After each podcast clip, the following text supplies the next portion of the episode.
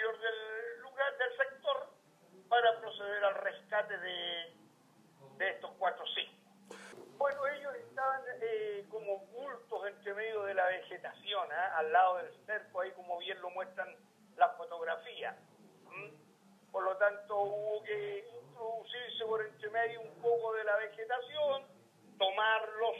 ¿no es cierto?, de las alitas y del, lomo, por decir algo, ¿ah? para retirarlos de donde se encontraban y trasladarlos a la camioneta sin tratar de, forzarlos para no doblarles alguna ala o ocasionarle algún, algún daño. Claro, posterior a eso los trasladamos en la camioneta institucional hasta la laguna Albúfera. Los, eh, bueno, las características del cine de cuello negro es que es uno de las, de las aves, ¿no es cierto?, del grupo de los anátidos, eh, de mayor tamaño que hay, es una de las más grandes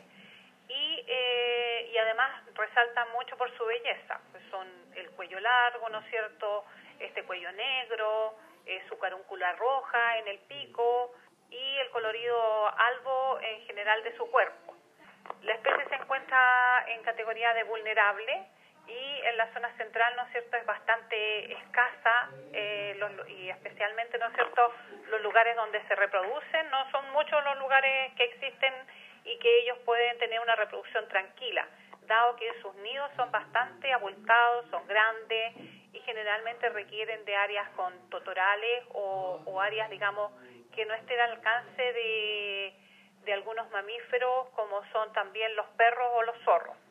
Tras recibir ese oportuno aviso de un trabajador de la compañía, nuestros funcionarios acudieron raudamente hasta las proximidades de los pabellones de crianza, donde encontraron a las aves desorientadas, deshidratadas y bajo la amenaza de ser atacadas por perros. Con la colaboración de un voluntario de la zona y tomando todos los resguardos, trasladaron a los cuatro ejemplares juveniles hasta la laguna albúfera de la reserva, la única de las tres que actualmente, debido a la sequía, reúne las condiciones del hábitat de la especie.